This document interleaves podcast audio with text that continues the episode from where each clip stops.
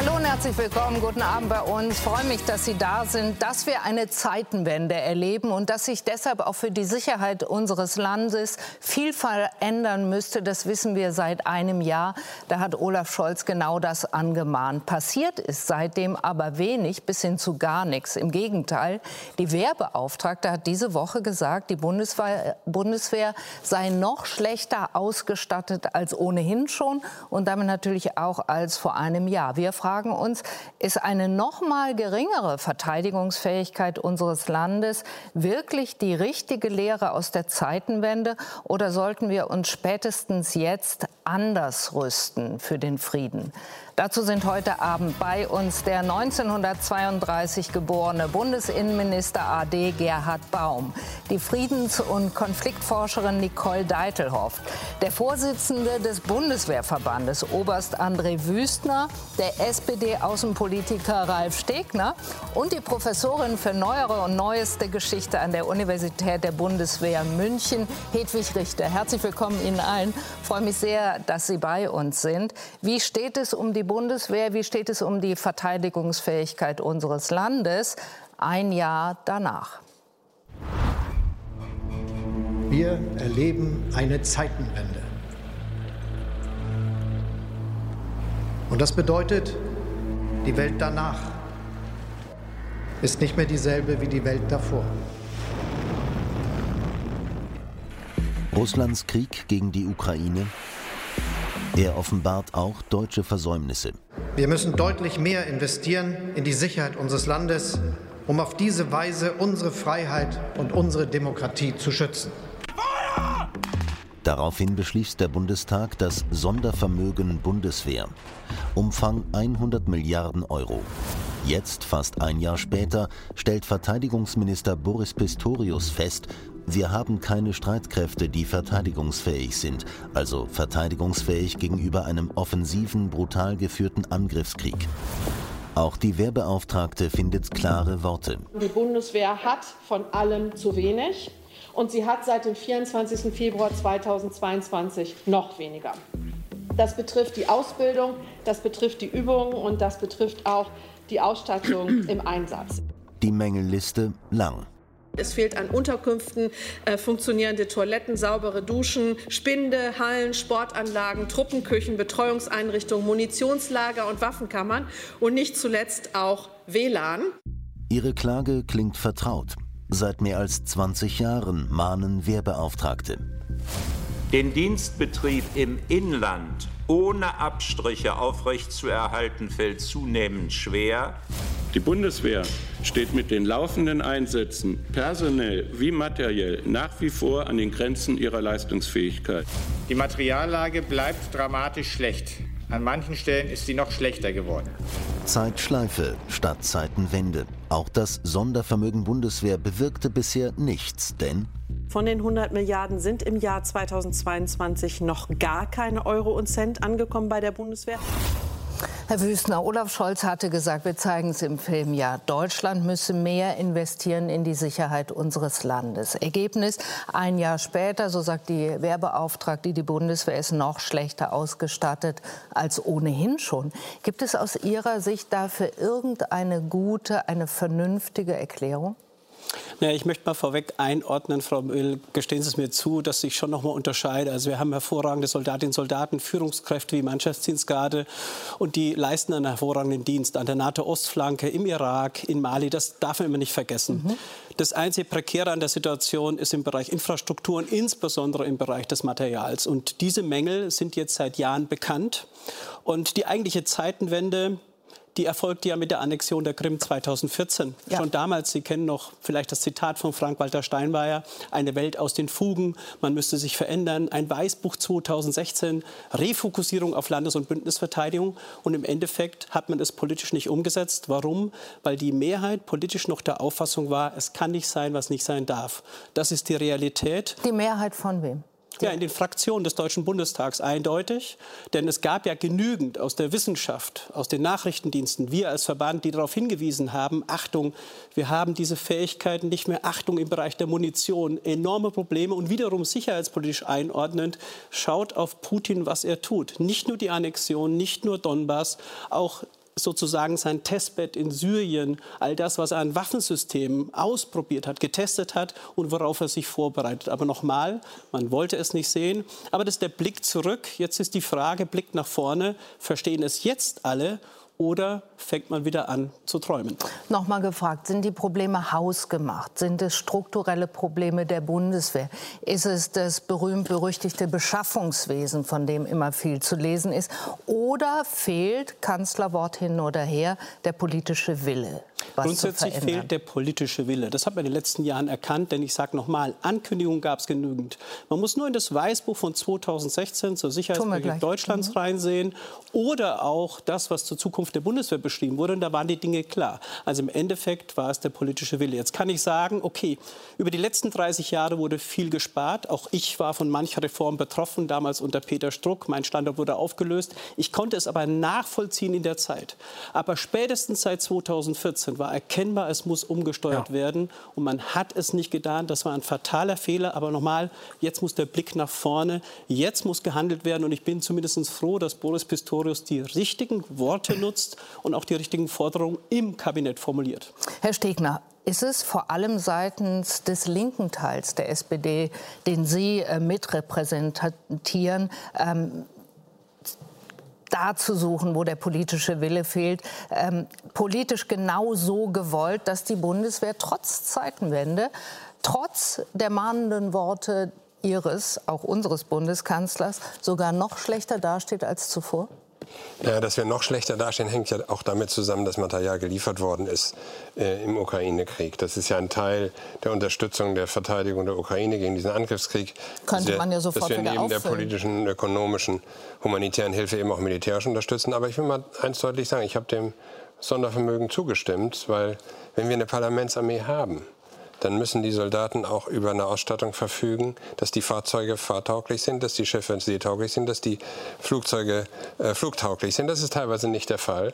Und wir können auch ehrlicherweise 80 Jahre nach dem Zweiten Weltkrieg nicht zu Amerika sagen, übernehmt ihr unsere Verteidigung. Das heißt also Verteidigungs- und Bündnisfähigkeit, sage ich ja, das muss passieren und deswegen habe ich dem ja auch zugestimmt. Da. Der Verteidigungsminister Na, das geht natürlich nicht von heute. Sagt, sie ist nicht da. Das geht nicht von heute auf morgen, denn ich muss Ihnen ganz ehrlich sagen, die ganz schnelle Abschaffung der Wehrpflicht. Die SPD hat da auch keinen Widerstand geleistet, aber ist nicht besonders diskutiert worden.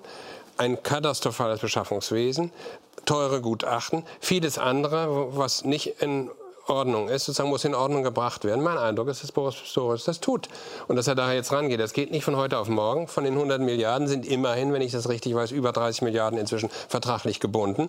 Das heißt also mit konkreten Verträgen mit, mit Firmen. Also das ist auch keine Aufrüstung, weil Sie mich ja angesprochen haben als äh, linken Sozialdemokraten, sondern das ist für mich eine Verbesserung der Ausrüstung und der Bündnis- und Verteidigungsfähigkeit. Und Aber Sie haben man, gehört, ich, Herr ja Wüstner hat es gesagt, es fehlt der politische Wille. Ich vermute, er verortet den auch bei Ihnen. Naja, ich, kann nur sagen, darf ich wenn ich, ich, ich denke, wir müssen das schon historisch einordnen, die Rolle der SPD, die da wirklich lange Zeit so ein, ich nenne das jetzt mal kaputte Panzerpazifismus vertreten. Moment. Also es gibt irgendwie die Bundeswehr und okay, wir müssen da auch investieren, aber funktionieren soll sie nicht. Aber Entschuldigung, ja. ich bin eben gefragt worden, ob der Wille fehlt, das zu tun. Das ich Frau nur, im Grunde jetzt Ich kann nur sagen, ich sitze im Deutschen Bundestag, ich bin Mitglied im Auswärtigen Ausschuss. Ich habe gerade dem Sondervermögen zugestimmt. Ich habe es gerade begründet, warum ich das richtig finde, das zu tun. Das ist ja noch eine völlig andere Frage, ob wir generell der Meinung sind, dass wir aufrüsten sollten, dass wir Probleme militärisch lösen und ähnliches. Darüber reden wir ja vielleicht noch. Aber dass die Bundeswehr als Parlamentsarmee, wenn wir sie irgendwo hinschicken, das verdient hat, dass sie vernünftig ausgestattet ist. Ich wissen Sie, ich bin leite den Untersuchungsausschuss zu Afghanistan. Das war der größte und längste Einsatz in der Geschichte der Bundesrepublik. Mit einem Fiasko als Ergebnis übrigens.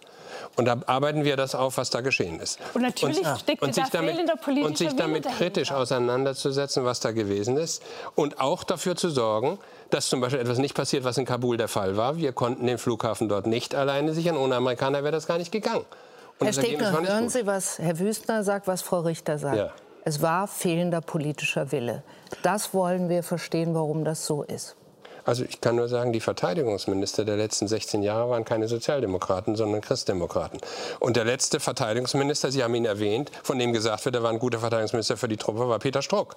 Also Insofern finde ich der, der Sozialdemokratie das jetzt hier anzuhängen, ja. dass die, dass die Bundeswehr, darf ich das zu Ende sagen, der, ja, der SPD das hier anzuhängen, dass die Bundeswehr in schlechtem Zustand sind, ist ein bisschen verkürzt. Es geht nicht nur um Minister, es geht um genau. die Fraktionen als Ganzes und aktuell würde ich sogar, weil ich nicht zu sehr zurückblicken will und da können wir klar verorten, woran es wann lag, sondern aktuell sage ich, ist das, was die Frau Wehrbeauftragte ja sagt, das ist ein katastrophales Zeugnis für die Regierungskoalition nach ein, über einem Jahr Krieg in Europa. Punkt. Aber und jetzt ist, jetzt die Frage, wenn es den politischen Willen gäbe, dann hätte man im letzten Jahr begonnen, Munition zu bestellen. Dann hätten wir im letzten Jahr begonnen, das nachzubeschaffen, was wir abgegeben haben und wären nicht im Streit zwischen Kabinettsmitgliedern gelangt. Denn es ist viel zu kurzsichtig, das ist so opportun, weil sich da keiner auskennt, sich nur auf Koblenz zu, äh, äh, zu fokussieren, auf ein Beschaffungsamt. Nehme ich mal das Beispiel der Panzerhaubitzen. Im letzten Jahr abgegeben im Mai. Dann im August kommt der Antrag auf Nachbeschaffung, muss abgestimmt werden mit dem Außenministerium und dem Finanzministerium. Die Zusage kommt erst im Januar dieses Jahres. Mhm. Jetzt will Boris Pistorius alles daran setzen, dass noch in diesem Monat das durch den Haushaltsausschuss geht und äh, nachbeschafft wird. Das dauert zu lange. Das sind doch die Verfahren wie vor dem Krieg. Und ich sage noch mal, das ist eine Frage des politischen Willens. Und jetzt kann ich nur hoffen, dass die Zeitenwende tatsächlich in den Köpfen von allen ankommt. Es greift zu kurz, es nur auf die Bundeswehr zu schieben. Im Beschaffungsprozess haben alle Nein. einen Anteil. Das Beschaffungsamt in Koblenz, natürlich das BMVG, gleichermaßen die anderen Ministerien und das Parlament. Alle sind verpflichtet, diese Zeitenwende voranzubringen. Herr Baum, Herr Wüstner hat den Finanzminister angesprochen, der gehört ja. zur FDP. Deshalb die Frage, fehlt trotz Zeitenwende der politische Wille, in die Sicherheit unseres Landes so zu investieren, wie es die Zeiten gebieten? Nein, das, ich sehe, der politische Wille ist jetzt da. Nehmen Sie mal die kämpferische Frau Strack-Zimmermann zum Beispiel. Nicht? Also ich würde, ich würde sagen, wir müssen etwas tiefer ansetzen. Es, die Gefahren wurden unterschätzt. Ja? Wir haben geglaubt, wir sind im Frieden und es ging ja immer so weiter. Der Putin hat ja schon 2011 angefangen, so nicht? Mit, als die Demonstrationen gegen seine gefälschte Wahl waren. Er hat jetzt in diesen Tagen gesagt, 2014 waren wir noch nicht so weit, Richtig. die Ukraine anzugreifen. Das hatte, er hatte ein Ziel vor Augen. Ich bin äh, durch Russland gereist. Ich habe ein, ein Buch äh, in, ins Russische übersetzt, äh, dort vorgestellt, immer wieder und habe gemerkt, wie die scheibchenweise die Demokratie gestorben ist, erdrückt worden ist. Alles, wie wir jetzt wissen, in Vorbereitung des Krieges. Öffentliche Meinung im Krieg geht nicht. Also wir haben, nehmen Sie mal Nord Stream 2 gegen alle unsere Verbündeten, gegen die ganze westliche Welt haben wir gesagt, wir brauchen das. Und gegen Expertinnen und, und Experten. Und das ist im Grunde wieder ein deutscher Sonderweg gewesen. Was steckt da in einigen Deutschen drin, die glauben, sie könnten in solchen Situationen den Frieden retten ohne Waffen? Professor Winkler hat schon im Bundestag 2015 vom Epochenumbruch gesprochen, von äh, sozusagen einer Zäsur.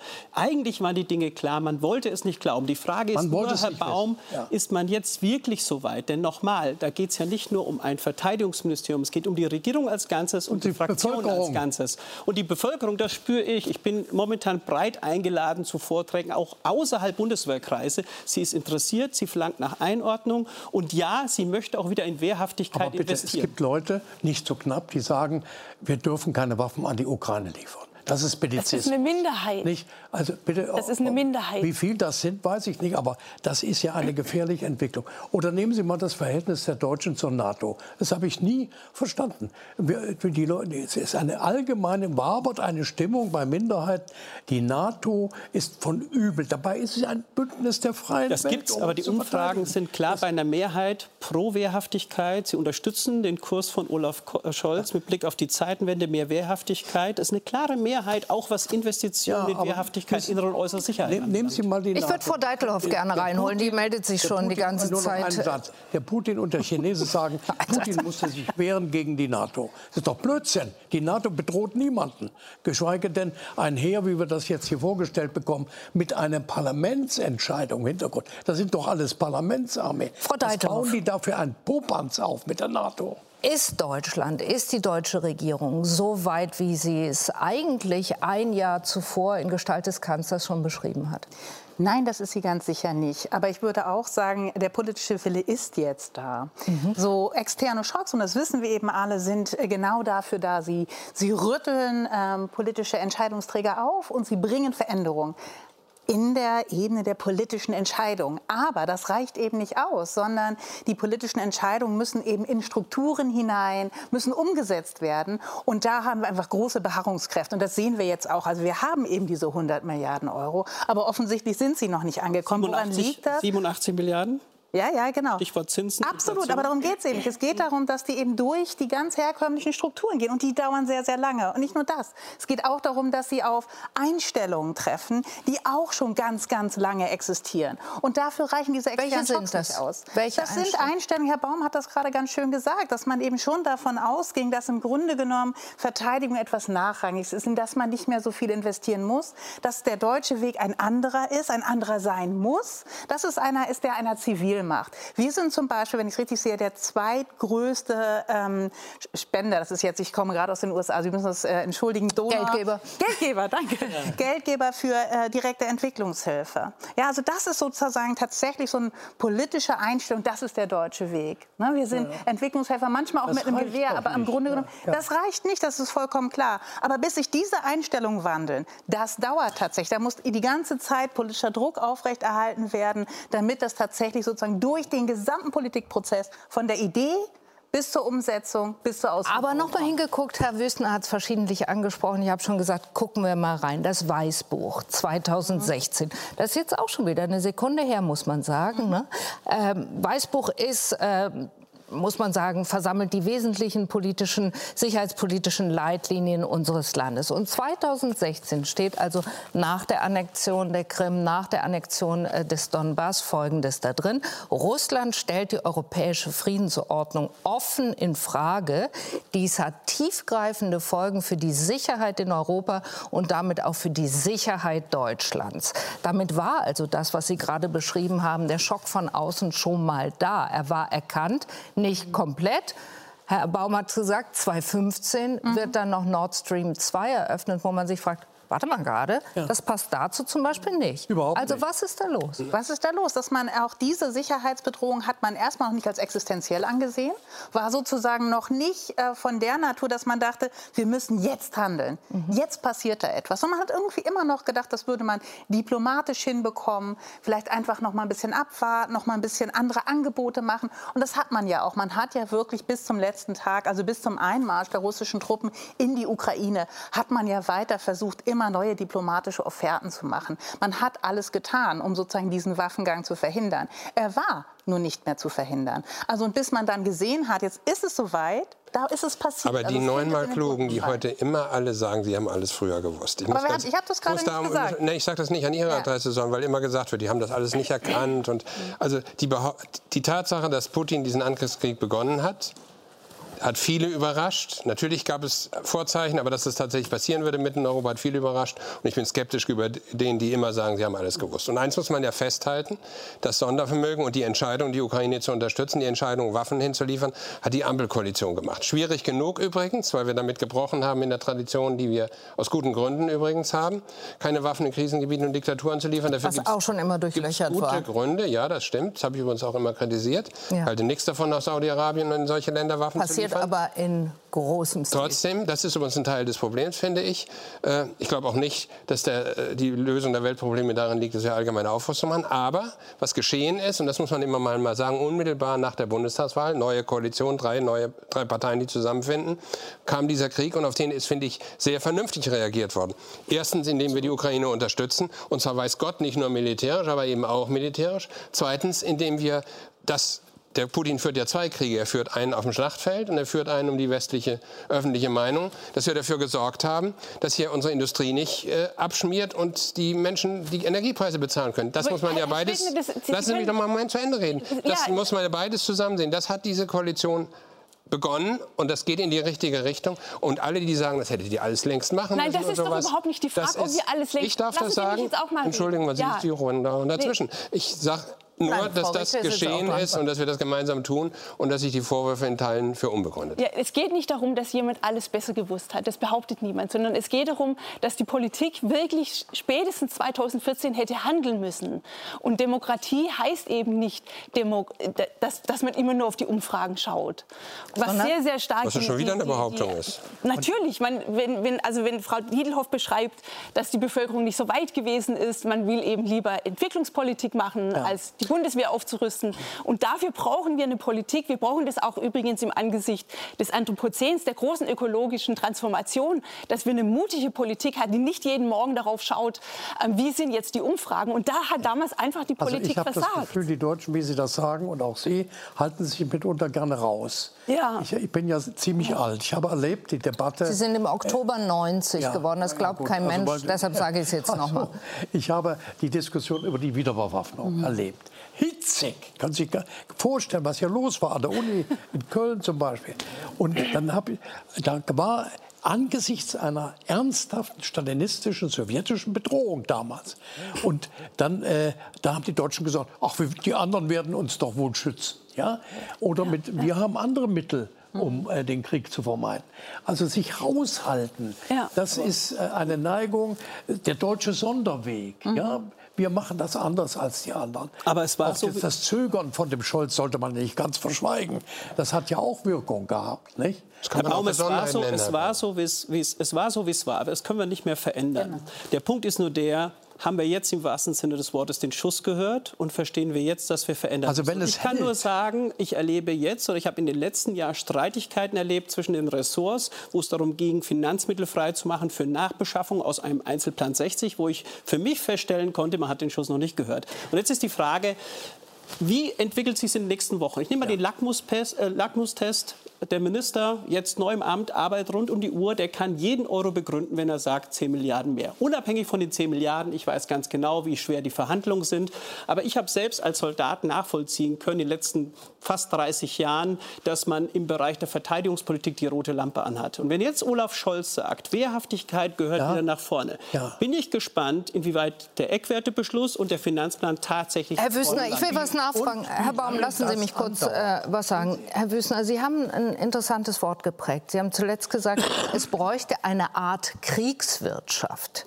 Ja, ich war nicht der Was Einzige, ist gemeint? Ich war nicht der Einzige, der das sagte. Es geht natürlich um Provokation. Ich wusste auch, dass meine eher linksorientierte Schwägerin aus Bamberg mich sofort anruft, wenn sie das liest. Hat sie auch getan, weil es geht natürlich darum, aufzuwecken. Was geht es? Es geht darum, dass Deutschland verstehen muss und deutsche Politik wieder eine Kulturveränderung, dass Rüstungspolitik jahrelang Igitt eingeordnet, Teil von Sicherheit und von Verteidigungsfähigkeit anbelangt. Und ich mache jetzt einen Punkt. Wenn wir seit Jahren davon sprechen, dass wir nicht genügend Munition verfügbar haben, dann können wir zwar jetzt sagen, die Industrie möge in eine zweite und dritte Schicht gehen. Aber nachweislich ist es so, dass, es das, dass das nicht reicht. Die Ukraine hat einen Bedarf von Artilleriemunition in einem Monat. Das produziert ganz Europa in einem Jahr. Das heißt, der Staat muss sich Gedanken machen. Und okay, jetzt der Staat, aber Politik, wie man damit umgeht. Und mhm. damit meine ich, dass man Politik äh, dass man Rüstungsindustrie anders ansteuert. Ich bin heilfroh, auch da wieder Boris Pistorius in seinen ersten Tagen Gespräche mit der Rüstung.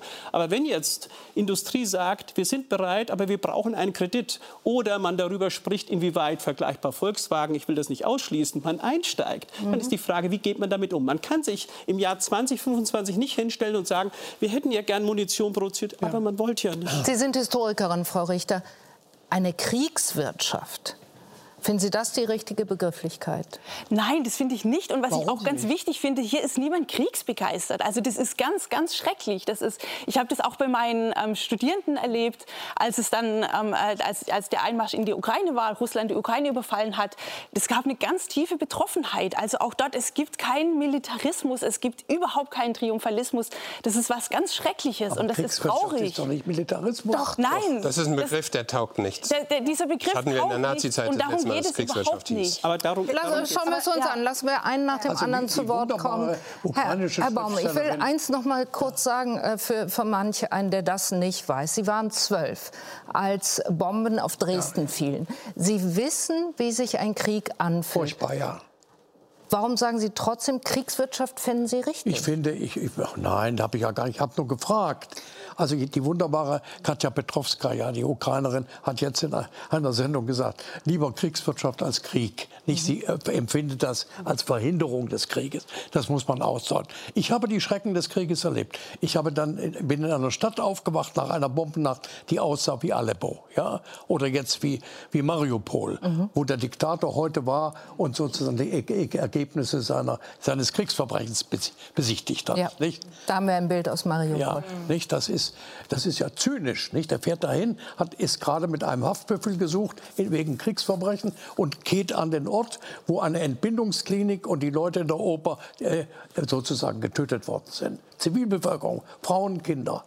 Nicht wahr? Also das will kein Mensch. Kriegswirtschaft, die sozusagen eine, das, äh, eine Aggressivität in sich hält, ja. das würde ich auch nicht wollen. Frau Deitler. Also ich finde den, den Begriff tatsächlich, ich sehe die Provokation, aber ich finde sie tatsächlich falsch platziert. Also es ist ein Begriff, der aus der Zeit der Weltkriege kommt, wenn ich richtig sehe. Erster Weltkrieg, glaube ich, das ist die Historikerin. Aber da ist er geprägt worden und der steht natürlich für eine, eine, ein Modell, in dem die gesamte Volkswirtschaft den Erfordernissen des Krieges untergeordnet ja, ist. Ja, also alle Wirtschaftszweige arbeiten nur für die Kriegsproduktion. Speer. Und das ist, ja, und das ist, glaube ich, etwas, was wir zum einen nicht wollen können. Mhm. Es geht darum, und das sehe ich komplett ein, dass wir natürlich schauen müssen, ob wir in Europa eine Rüstungsindustrie haben, die den Erfordernissen der Zeit angemessen ist. Und ich glaube, da gibt es Mängel, da bin, ich, da bin ich ganz bei Ihnen. Aber dieser Begriff weckt Assoziationen. Ich glaube, die können wir zum einen nicht wollen. Und zum anderen, was er auch tut, ist er in der Öffentlichkeit, die durchaus, es gibt Teile der Öffentlichkeit, die sehr skeptisch sind gegenüber der militärischen Unterstützung gegenüber der Ukraine.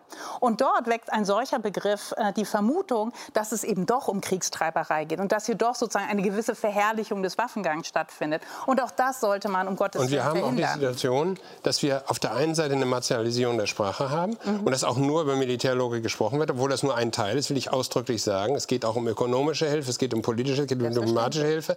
Und das Zweite ist die Infantilisierung der Sprache. Da wird von Friese Leopards geredet, als ob das Tottiere wären. Das sind tödliche Waffen. Mhm. Und ich will schon mal sagen, weil Sie sagen, deutscher Sonderweg, das ist ja eben angesprochen worden. Es gibt ja gute Gründe, warum die Deutschen skeptisch geworden sind. Wir haben vor nicht mal 100 Jahren halb Europa verwüstet, den Holocaust angerichtet. Dass das eine Weile dauert, dass man sich mit einer Situation auseinandersetzt, wo militärisch wieder eine Rolle spielt. Das ist so. Ich bin dagegen, dass wir nur den Geldbeutel zücken und anderen den Kopf hinhalten. Und ich bin auch kein Pazifist, weil ich weiß, dass Deutschland nur eine Demokratie ist, weil Nazi-Deutschland militärisch besiegt worden ist. Ich bin aber Kriegsgegner. Und wir müssen alles tun, um den Krieg zu beenden. Und dazu gehören nicht nur militärische Mittel, mhm. sondern sehr wohl auch andere. Und das, was Sie Zögerlichkeit beim Bundeskanzler nennen, ich Besonderheit und viele Bürgerinnen und Bürger übrigens auch. Weil die sagen, es ist gut, dass dann Kanzler ist, der bei Krieg und Frieden erst nachdenkt, dann redet und dann handelt und nicht umgekehrt umgekehrt, wie das andere tun. Also da, wenn ich jetzt hier als Historikerin sagen darf, also finde ich absolut richtig, dass wir, unsere Politik muss immer in dem Horizont sein. Wir haben immer die Verantwortung von 1933 für den Holocaust. Und ich finde es auch absolut nachvollziehbar, dass die Bevölkerung zurückhaltend war, auch was die Wiederbewaffnung betrifft. Aber wir haben das jetzt lange gemacht. Wir haben lange das nur über den Geldbeutel geregelt.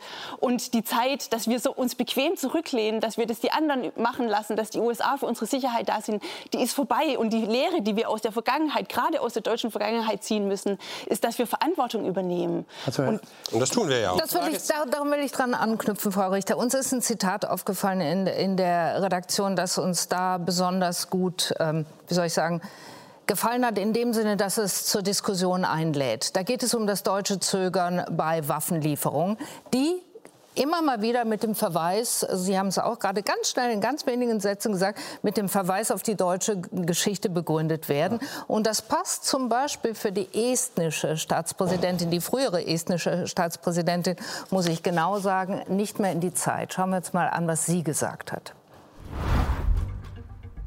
Kommt endlich über den Zweiten Weltkrieg hinweg. Je schneller das passiert, umso besser ist es. Es mag Zeit kosten, die eigene Geschichte zu reflektieren, aber diese Zeit haben wir nicht. In der Ukraine sterben täglich rund 100 ukrainische Soldaten an der Front, rund 300 werden verwundet. Jeder Tag, der mit Nachdenken zugebracht wird, lässt den Sieg weiter in die Ferne rücken. Herr Stegner, also, hat Sie da einen Punkt, dass Deutschland viel zu viel Zeit mit Nachdenken verbringt? Nein, das glaube ich nicht. Äh, ich glaube, dass es richtig ist, dass wir drei Kriegsziele oder mit drei Bereiche sozusagen äh, wichtig finden. Erstens, dass wir die Ukraine so gut es geht unterstützen, auch militärisch. Zweitens, dass wir darauf achten, dass der Krieg nicht ausgeweitet wird und Deutschland und die NATO nicht Kriegsteilnehmer werden. Und drittens, dass wir gerade in militärischen Bereichen strikt Alleingänge vermeiden und gemeinsam mit den Amerikanern und den Franzosen insbesondere handeln. Das sind die drei Prinzipien, denen ist Olaf Scholz gefolgt. Dem stimmt ein großer Teil der Bevölkerung zu. Und ich halte nichts davon zu glauben, und das ist ja ein Teil der Debatte, dass es ausschließlich um die militärische Dimension geht und dass im Zweifelsfall die Leute reden jetzt von langem Stellungskrieg. Was heißt das denn? Krieg heißt doch jeden Tag und zwar auf allen Seiten Tote, Zerstörung, ja. Vergewaltigung, Kriegsverbrechen. Der Putin ist ein Kriegsverbrecher. Das ist ja gar keine Frage. Aber was folgt daraus? Kann man das militärisch entscheiden zugunsten der Ukraine? Ist das richtig? Ja. Ist das so? Kann man schaffen, dass die Ukraine möglichst jedenfalls nicht verliert? Nochmal die, die, noch die Frage, lassen Sie mich kurz, Herr Baum, nochmal die Frage, die die estnische Staatspräsidentin da aufführt. Ja. Sie sagt, kommt endlich über den Zweiten Weltkrieg hinweg. Die Frage ist doch, Frau Richter hat es gesagt, was macht Deutschland, die deutsche Gesellschaft aus dem, was der Zweite Weltkrieg war und angerichtet hat? Schließt sie daraus Führungsverantwortung zu übernehmen oder schließt sie daraus, sich gleichsam die Lebenslüge, die wir eben schon beschrieben haben, weiterzuhalten, dass die anderen uns schon irgendwie also schützen also, Nein, wir, wir übernehmen sehr wohl Führungsverantwortung, aber die Frage ist, was mit Führung gemeint ist. Mhm. Mit Führung Gut. ist gemeint, finde ich zum Beispiel, dass wir mit gutem Beispiel vorangehen, da wo wir das können, zum Beispiel mit wirtschaftlicher, ökonomischer Hilfe, mit politischer Hilfe, auch mit diplomatischen Initiativen. Und Führung heißt zweitens, dass im militärischen Bereich wir nicht Alleingänge machen, sondern wir gemeinsam mit den anderen handeln. Deutschland ist übrigens inzwischen der zweitgrößte äh, Exporteur von Waffen in die Ukraine. Die Behauptung, wir würden das nicht tun, ist ja falsch. Die war übrigens immer falsch. Und wir haben nicht gezögert, sondern wir haben gemeinsam mit den anderen, das ist auch richtig so. Ist in Ostmitteleuropa in dem Baltikum nicht so gesehen worden, das wissen Sie. Das Deshalb ist, wahr, es ja kein Zufall, dass Polen wird das Stimmen auch anders gesehen, aber wenn Sie in der NATO herumgucken, stellen Sie herkommen. natürlich fest, die Einstellungen sind auch unterschiedlich, je nachdem, wo Sie hingehen. Ich verstehe das übrigens. Die baltischen Staaten gewinnen gewaltig dadurch, dass Schweden und Finnland in die NATO kommen. Das sichert die Ostsee. Das ist Schweden ein Fortschritt. Aber Finnland, wird ja passieren. Ja. Und insofern, ich glaube nur nicht, die Verengung zu meinen, das wird militärisch gelöst, halte ich für schwierig und für ja, gefährlich, aber, aber weil man eben auch sehen muss, eine Eskalation kann sehr wohl auch ein Problem darstellen. Ja. Und auch das muss gegen Zunächst Herr Baum, dann Sie. Zunächst, ich habe das ja miterlebt. Äh, muss man sich doch in Erinnerung rufen, wie sind wir eigentlich befreit worden? Indem andere Staaten zu den Waffen gegriffen haben und Millionen von Soldaten, auch Russen, ihr Leben geopfert haben, dass die Deutschen von der Barbarei ja befreit wurden. Ja. Das ist doch im Grunde ein Beweis dafür, dass es manchmal ohne Waffen nicht geht. Habe ich vorhin so, gesagt. Und dann blicken wir mal auf die UNO, auf die Friedensmission der UNO. Das ist keine pazifistische Organisation. Die Friedensmissionen sind fast alle unter Waffen äh, werden sie geführt. Also mit Schutz Frauen und Kindern, Flüchtlingssachen Afrika werden geschützt durch Mandate, durch robuste Mandate, wo man auch Waffen einsetzt. Also es gibt eine Situation, wo man die, die Waffen und die Gewalt, das Militär nicht vermeiden kann. Und jetzt fragen Sie, wie kommt man zum Ende? Das ist eine, eine Diskussion, die wir, die, die wir generell führen müssen. Jedenfalls im Moment gibt es keine Alternative zu dem, was die Bundesregierung und was die Mehrheit des Parlaments machen. Das unterstütze ich auch. Sage ich den Sozialdemokraten. Ich war ganz nah dran damals. Wehner, Brandt und äh, Schmidt die würden sich heute so verhalten wie Sie, Herr Stegner, und wie die Mehrheit des Parlaments. Anzunehmen, die würden ihre alte Ostpolitik machen, ist absolut falsch. Denn sie hatten einen vertragstreuen Partner, Brezhnev, Gromyko und die ganzen, die waren unangenehm. Aber sie haben sich an Verträge gehalten. Das ist nicht mehr der Fall. Der Mann hält sich an keinen Vertrag. Und die Sie waren, Herr Wüstner, ich möchte das, das einführen in Auslandseinsätzen, im Kosovo und im, in Afghanistan. Ich will den Gedanken nicht fallen lassen, deshalb frage ich Sie das. Welche Rolle spielte da in Ihrem Tun, in Ihrem Selbstverständnis das, was wir die deutsche Schuld nennen? Das spielte für mich in diesem Zusammenhang keine Rolle mehr. Wir haben das reflektiert. In der Bundeswehr haben wir enorm viel politische Bildung und wir wissen natürlich ganz genau, woher wir kommen und was elementar ist. Und die Verankerung als Parlamentsarmee und dann bezogen auf die Mandate sind relativ klar, wenn es um völkerrechtlichen, völkerrechtlichen Rahmen geht und vieles mehr. Mhm. Aber unabhängig von Afghanistan oder jetzt Irak, Mali, ist es natürlich schon so, dass es, wenn es um ein Dienen wofür geht, schon klar ist, dass das, was wir jetzt haben, näher am klassischen Beruf und am Soldatenbild ist, nämlich Verteidigung, Landes- und Bündnisverteidigung, ja. als das, was wir out of area jahrelang getan haben. Nochmal, das werden wir auch weiter tun müssen. Auch dort haben wir Verantwortung. Aber das dreht sich jetzt gerade auch innerhalb der Bundeswehr. Und jetzt habe ich schon mehrfach die Kameradinnen und Kameraden an der Ostflanke besucht. Da ist das relativ klar. Aber ich will zurückkommen kurz auf das Zitat, Frau Will. Mhm. Schon 2015, 70 Jahre nach Ende des, Zweiten Weltkriegs. Gedenkstunde im Deutschen Bundestag war schon elementar und die Zeitungen waren voll, dass unsere Geschichte nicht mehr die Ausrede sein darf, um unserer Rolle gerecht zu werden in der Welt. Und natürlich diplomatisch mit Blick auf die Entwicklungshilfe, aber eben auch militärisch.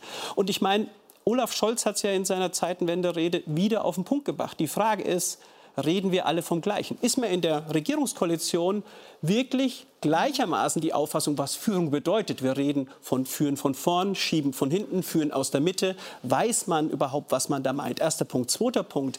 Wenn jetzt Olaf Scholz sagt, Herr Stegner, wir müssen die Ukraine unterstützen. Wir müssen zweitens mit Blick auf unsere NATO-Zusagen diese Bundesregierung für 2015, äh, 2000 ähm, 25 ähm, fortfolgen, ein Mehr äh, einbringen in die NATO, um langfristig abschreckungsfähig zu sein, weil dieser Krieg nicht bald zur Verfügung steht, dann ist die Frage, sieht es die Regierungskoalition in Gänze so? Weil das mhm. ein Mehr an Investitionen bedarf. Und ich sage nochmal, Sondervermögen hat Glaubwürdigkeit nach innen, Glaubwürdigkeit mit Blick auf Industrie, dass sie wieder investiert, aber Glaubwürdigkeit im Bündnis. Und das ist elementar. Und wenn man das aus den Augen verliert, dann war es das, weil noch mal ja. mehr Misstrauen erzeugen wie in den letzten Jahren geht nicht mehr. Frau Deitelhoff, das will ich mir noch mal mit Ihnen gemeinsam anschauen. Wir haben gesprochen von dem Sondervermögen, der Sonderschuld. So äh, funktioniert es, glaube ich, auch.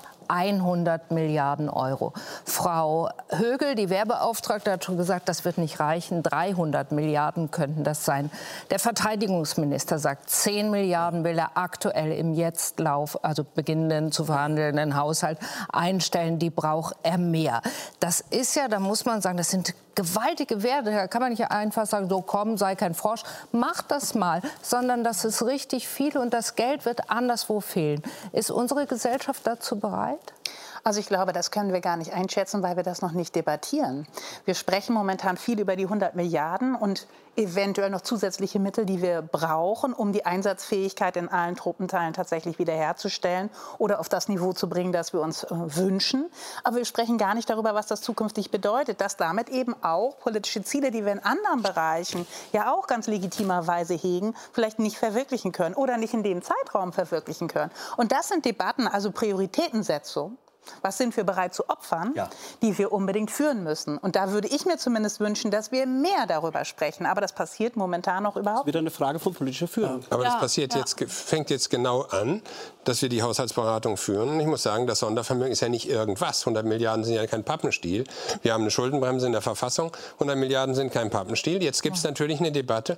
Und da darf man nicht äußere Sicherheit gegen innere Sicherheit oder gegen soziale Sicherheit ausspielen, weil wir nämlich auch Aber eine Demokratie wie, sind. Auch in Amerika werden Debatten geführt, nebenbei bemerkt, wo die Leute ja. an den Tankstellen gucken, was kostet die Benzinpreise. Und wo der Präsident, das werden Sie sehen, wenn die Präsidentschaft, der Wahlkampf sich nähert, das sehr viel schwieriger wird. Und man muss auch die demokratische Mehrheit in der Gesellschaft behalten. Das heißt, Sie können nicht sagen, wir machen jetzt nur noch Aufrüstung, ist eigentlich egal, wie viel das kostet, sondern wir werden gucken müssen, dass wir unsere Ziele erfüllen und ja. trotzdem das nicht gegen Kindergrundsicherung ausspielen und trotzdem Aber das nicht ausspielen gegen Wie soll es gehen? Das ist ja das, was Frau Deitloff sagt. Wie soll das gehen? Wird es ehrlich debattiert?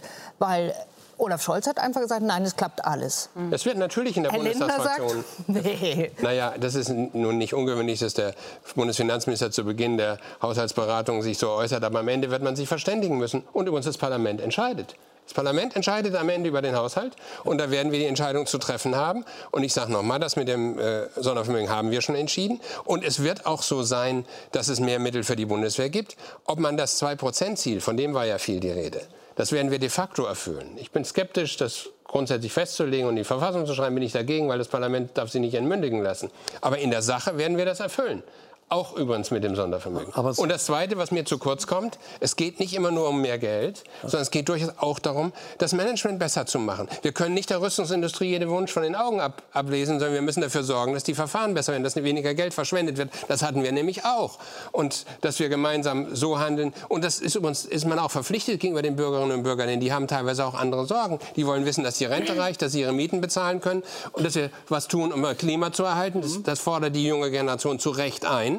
Und all das muss auch passieren. Das aber, ist kein aber, also, Frau Richter, ja, finde, ist die Gesellschaft soweit für die Zeitenwende dann, wenn man es zu Ende erzählt, wie wir es gerade angetippt haben? Also hier finde ich noch mal ganz, ganz wichtig zu sagen, Demokratie ist nicht Demoskopie.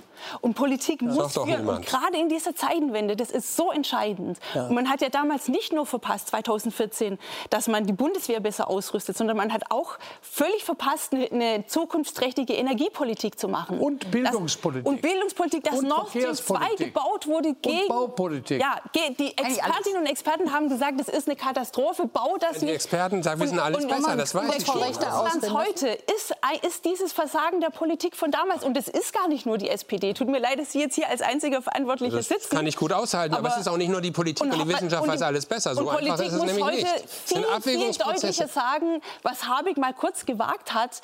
Es, wird, es werden Zumutungen auf uns zukommen. Mhm. Und Demokratien können das. Aber wir haben in Corona gesehen, Moment, wir können sehr, sehr viel. Ähm, und, und, Politik ist nicht dafür, hier noch mal 300 Euro auszuteilen, da noch mal. So können wir Politik nicht gestalten. So können wir nicht reagieren auf den Krieg und so können wir nicht auf die ökologische Transformation reagieren, aber die noch viel, viel mehr abverlangt. Da haben Sie recht, aber man darf auch nicht so tun, als ob die Wissenschaft wüsste, was zu tun ist und die Darum Politik ist zu dumm. Das ist eine sondern der Punkt ist, sind immer Abwägungsprozesse. Ich will mal sagen, manchen Fehler, manchen Fehler, den wir begangen haben, haben wir gemeinsam begangen. Ja, das sind unterschiedliche die, die, die Zeitenwende zum Beispiel hat uns beigebracht, es war falsch, sich abhängig zu machen von der russischen Energie. Das war ein Fehler. Der ist gemeinschaftlich begangen worden mit den anderen Parteien zusammen. Das, das muss man sagen. Aber, sehr, sehr leicht. aber ich will mal sagen, es gab gute, es gab gute Gründe dafür.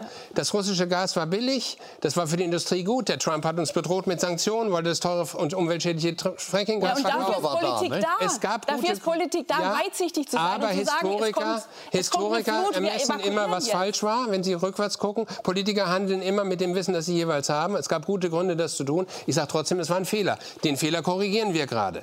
Und da muss man nicht sagen, die Politik funktioniert nicht, sie funktioniert sehr wohl. Die Gasspeicher waren leer vor einem Jahr, jetzt sind sie voll. Wir haben russisches Gas gehabt zu 60 Prozent, jetzt kriegen wir gar keins mehr. Und der Winter ist trotzdem gut überstanden worden. Die Politik handelt also sehr wohl. Frau Will, lassen Sie mich noch mal also, einen Gedanken kurz ja. einbringen. Also um das Wofür, das ja auch Olaf Scholz immer wieder benennt, klar zum Ausdruck zu bringen. Erstens mal haben wir jetzt gerade Riesenglück mit dem Gefühlstransatlantiker Joe Biden.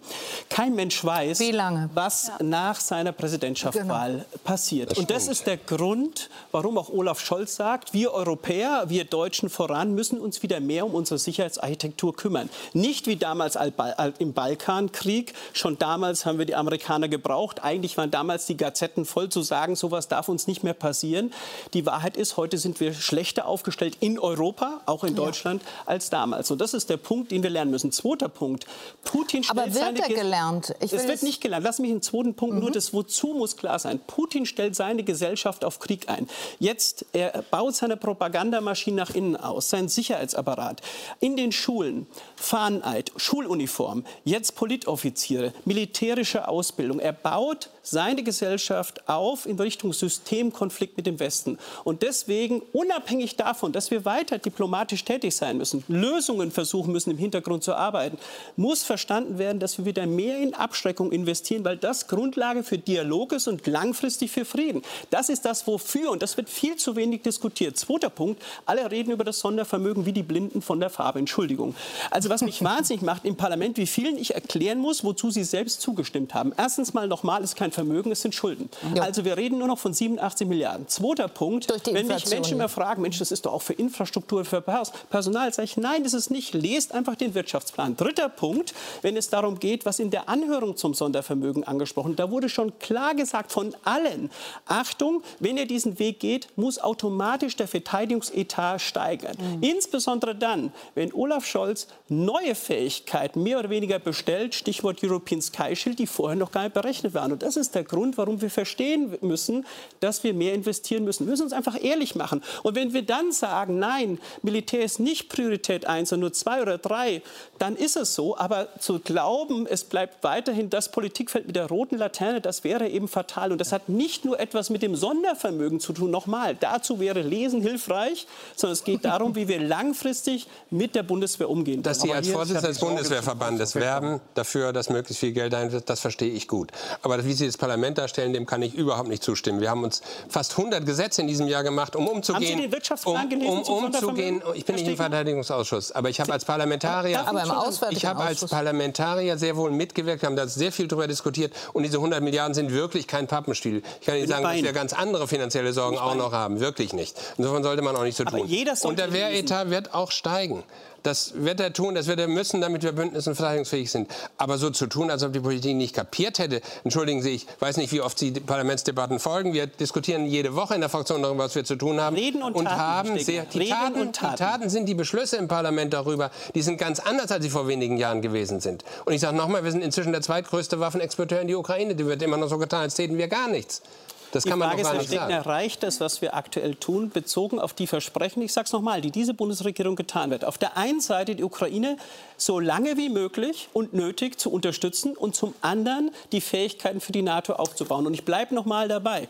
Also es, es, liegt mir fern, das gesamte Parlament als unfähig darzustellen. Nur es reden extrem für mich. Und ich frage mich, das ist jetzt wieder eine Frage von politischer Kultur. Wir haben Krieg in Europa und Sie sagen mir dann, nur die Verteidigungspolitiker sollen sich zum Sondervermögen auskennen und zu Wehrhaftigkeit? Nein, das habe ich nicht gesagt. Sie haben von Wirtschaftsplan gesprochen, entschuldigen Sie. Ja, der liegt ja hinter dem Sondervermögen. Aber den Wirtschaftsplan im Detail zu studieren, ist eine Aufgabe derer, die im Verteidigungsausschuss sind. Aber ich will Ihnen noch mal was anderes sagen, weil Sie einfach so sagen, der Krieg dauert noch ewig. Ich finde, es muss auch Initiativen geben, dass dieser Krieg eben nicht ewig dauert. Dass man zum Beispiel mit China Diplomatie betreibt, weil die Chinesen vielleicht eher Einfluss haben auf Putin als Frau Strack-Zimmermann oder andere. Und das ist so ein Punkt, über den wir eben auch reden müssen. Und das findet hinter verschlossenen Türen statt, die Diplomatie, wenn sie erfolgreich Aber ist ja auch gut. Ich will mit Ihnen noch mal einen, einen, einen Frage, Punkt anschauen, Herr Baum. Bei, bei ihm ste- steckt ja eine Sorge, wenn ich das richtig verstanden habe, dass hinter anderen Zielen, die da sind, die vernachlässigte Infrastruktur, die demografische Entwicklung, es fehlen Arbeitsplätze, es, es, es fehlen nicht Arbeitskräfte. Arbeitskräfte. Also wir haben einen Nachholbedarf auf vielen Feldern, dass plötzlich Sie und wir alle mit dem im Verteidigungsetat in eine Diskussion kommen, Nachhaltigkeit und anderes, wo, die, wo das, was wir jetzt übereinstimmt hier diskutieren, relativiert werden könnte. Das, das, Im Moment ist die Stimmung bestens. Aber ich frage mich, wie lange, wie lange hält Herr, sowas? Herr Baum, vielleicht wird es, nimmt es noch einen ganz anderen Zug an, weil da draußen Menschen erleben, auch in der Bundeswehr, ich sage nochmal, die tun Tag und Nacht alles. Sie erleben, dass seit Jahren das Gleiche im Bericht der Wehrbeauftragten steht. Sie erleben, dass wir ein Jahr jetzt Krieg haben und es passiert zu wenig. Ich sage mal eins, nur das, was auch die Wehrbeauftragte sagt, bin ich nicht bei Material, bei Personal, Infrastruktur.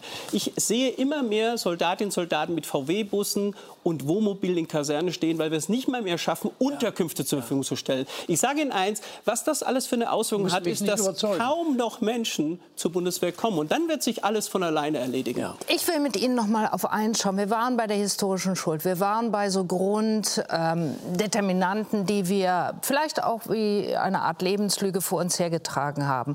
Zu dem nie wieder, das ist auch oft ausbuchstabiert worden, hat Olaf Scholz äh, zuletzt in seiner äh, Rede ein Jahr nach der Zeitenwende was Interessantes gesagt. Wollen wir uns das noch mal gemeinsam anschauen? Unser Nie wieder bedeutet, dass der Angriffskrieg niemals zurückkehrt als Mittel der Politik. Unser Nie wieder bedeutet, dass sich Putins Imperialismus nicht durchsetzen darf.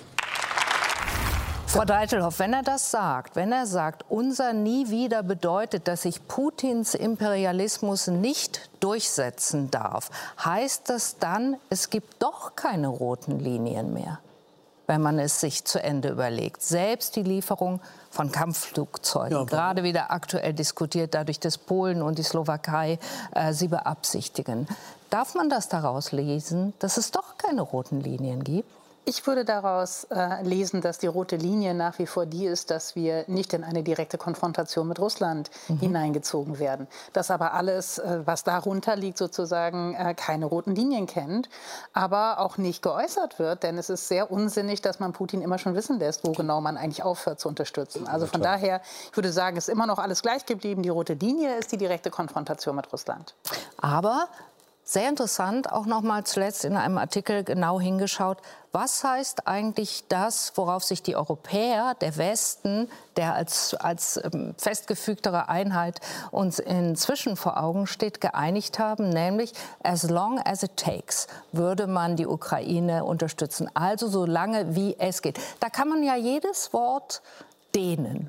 Das ist so, genauso wie das wird dem, aber erläutert. mit dem Niemals wieder ja auch. Also wir haben das Niemals wieder auch in den letzten, sag ich mal, 20, 30 Jahren in unterschiedlichsten Auslegungen gehört. Denken wir nur mal an den Balkan beispielsweise.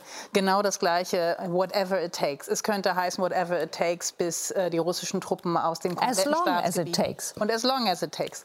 Also ähm, Ein Unterschied. es, da Ja. ist, es sind so einige Das ist ein großer Unterschied. Also im Grunde genommen gibt es ja durchaus Gründe, warum das nicht offengelegt wird oder warum es vielleicht auch gar keine Festlegung gibt, weil man gar nicht weiß, was man erreichen kann. Man weiß auch nicht, was die Ukraine erreichen kann. Momentan geht es doch immer noch darum, auf sich zu fahren. Und das heißt auch mit Blick auf das Ergebnis und how long it takes, die Ukraine in eine Situation zu bringen, wo sie vielleicht eine Chance hat, faire und offene Verhandlungen mit Russland zu führen. Da ist sie ja momentan noch nicht. Sie ist ehrlich gesagt noch weit davon entfernt. Frau Nur darum geht es. Ob es Russen gelingt, sind auch weit davon es, entfernt. Absolut. Ob es gelingt, äh, die russischen Truppen aus dem kompletten Staatsgebiet zurückzuziehen, ob es gelingt, die Krim zurückzuerobern, all das ist vollkommen offen. Ob es gelingt, diese Unterstützung, Sie haben über die Munition, den Munitionsverbrauch gesprochen, ob es tatsächlich gelingt, das auf Dauer aufrechtzuerhalten. Und ob die militärische Logik erst- überhaupt das Bestimmende am Ende sein Na, das wird. Bestimmte am Moment ist einfach, dass nur, nur Druck, nur das Zurückdrängen Putins dazu führen wird, dass er überhaupt Interesse an Die Frage ist hat. nicht.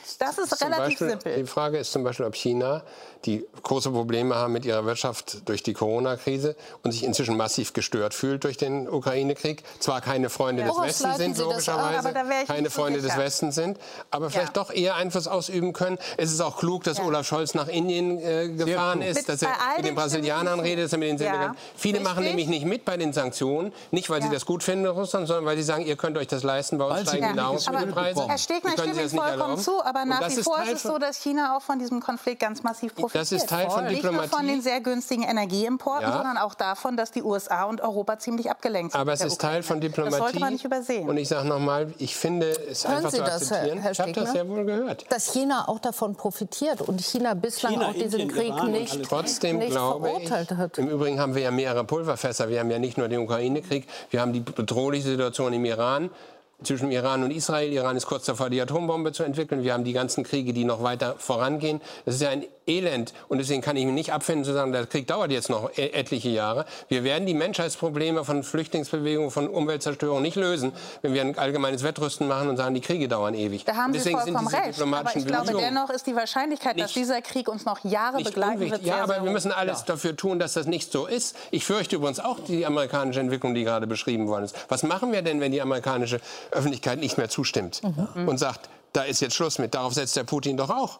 Und deswegen glaube ich, ist es extrem wichtig, dass wir neben dem militärischen Teil die anderen Dinge verfolgen. Das ist ist schon relativ schlecht Also, beraten, weil auch ein Moment, wir ordnen nicht alle auf einmal. Ich, ich bin ja bei Ihnen und natürlich wünscht sich das jeder, dass dieser Krieg so schnell wie möglich endet. Nur auch da könnte man sagen, Wissenschaft weiß nicht alles, aber es gibt jetzt natürlich Unmengen an Studien, was es braucht, bis es zu entsprechenden Wende- oder Kipppunkten gibt, äh, kommt. Und da muss man aktuell sagen, wenn man die Nachrichtenlage wahrnimmt, dass noch nicht zu erkennen ist, dass Putin überhaupt ansatzweise bereit ist zu verhandeln. Und deswegen wird ja gerade, und Sie sagten zu Recht, diplomatisch im Verschlossenen darüber nachgedacht, ob man den Druck über den Sommer sogar erhöhen muss, um zu so einem Kipppunkt zu kommen oder auch nicht, weil natürlich eher das Schwierige ist, de- den Gesellschaften zu erklären, wenn so etwas noch lange dauert. Nur da ist mein Punkt, ich bin ja absolut dafür, wie Sie auch, das Diplomatische nicht öffentlich zu machen. Nur ich bin dankbar, weil das ist ja der Punkt, Frau Deitelhoff, den Sie gemacht haben. Eigentlich müssten wir doch mehr einordnen und Politik auch mehr erläutern, warum die Dinge nicht so einfach sind,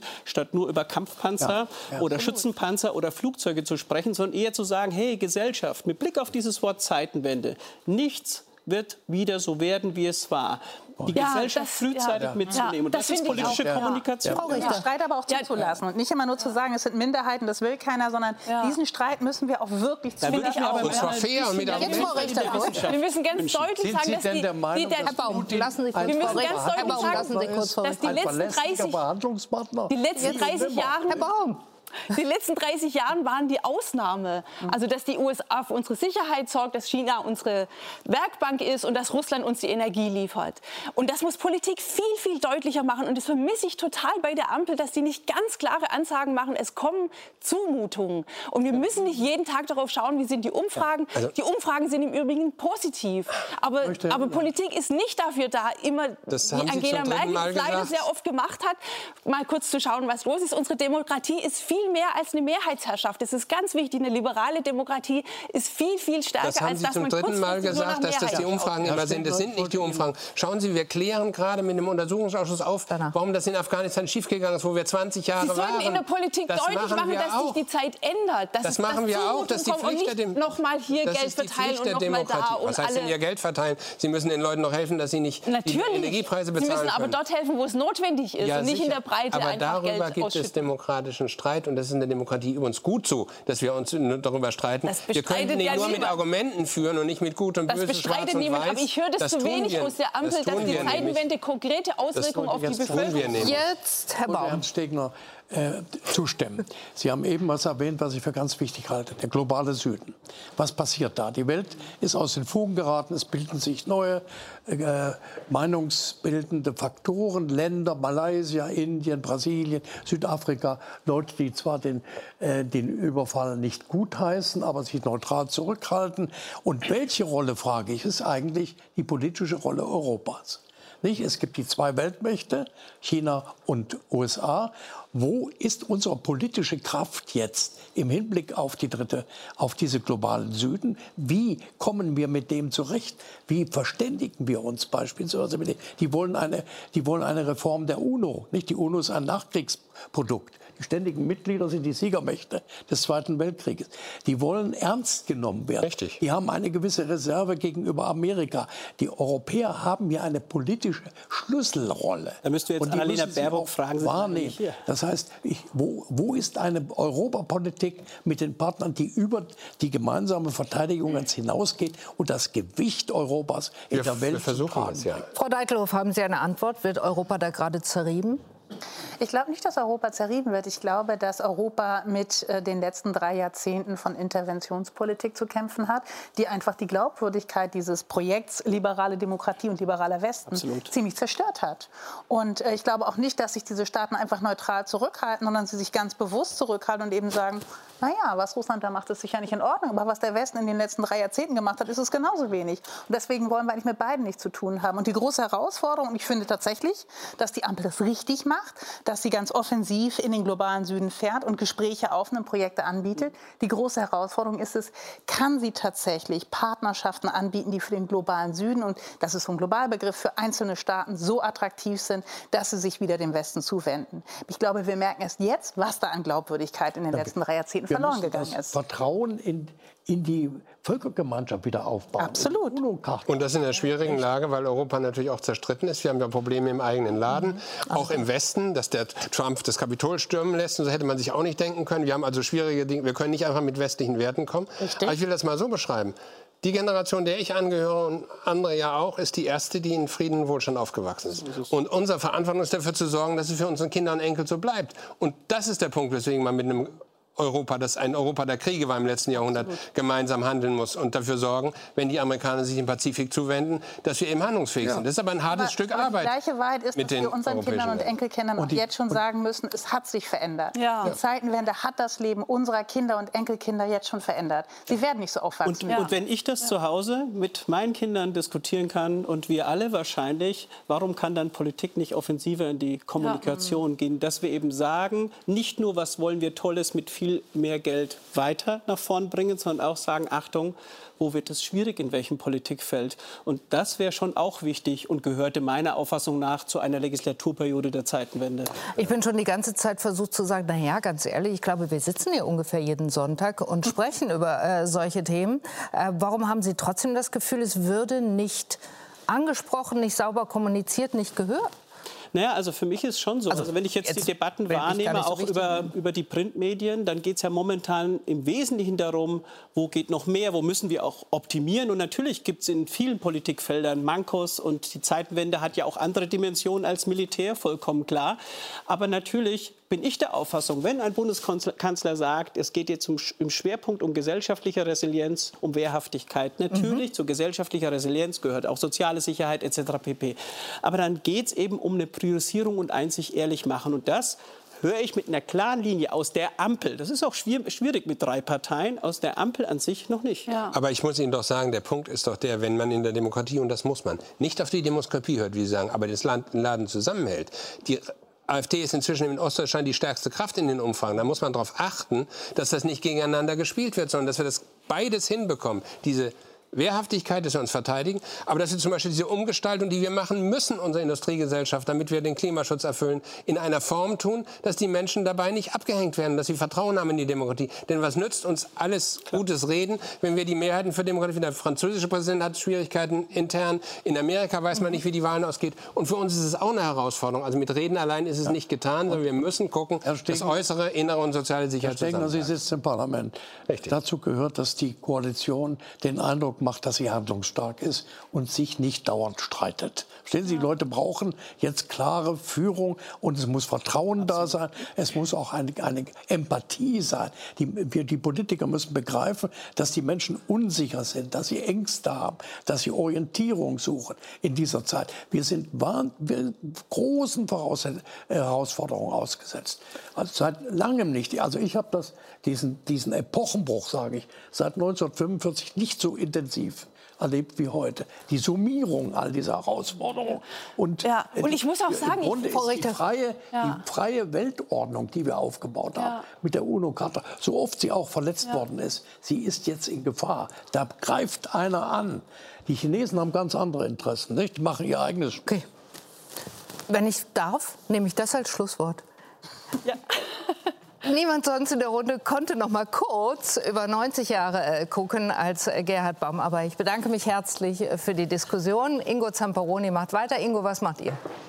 Ja, wir schauen unter anderem auf die Frage, ob eine internationale Finanzkrise nun abgewendet ist oder nicht. Denn die taumelnde Schweizer Großbank Credit Suisse wird nun vom eigentlichen Konkurrenten UBS übernommen, abgesichert durch die Schweizer Nationalbank. Was das für die Geldhäuser und die Finanzwelt bedeutet, dazu gleich mehr in den Tagesthemen. Hochinteressant. Das jetzt in den Tagesthemen. Tschüss und auf Wiedersehen.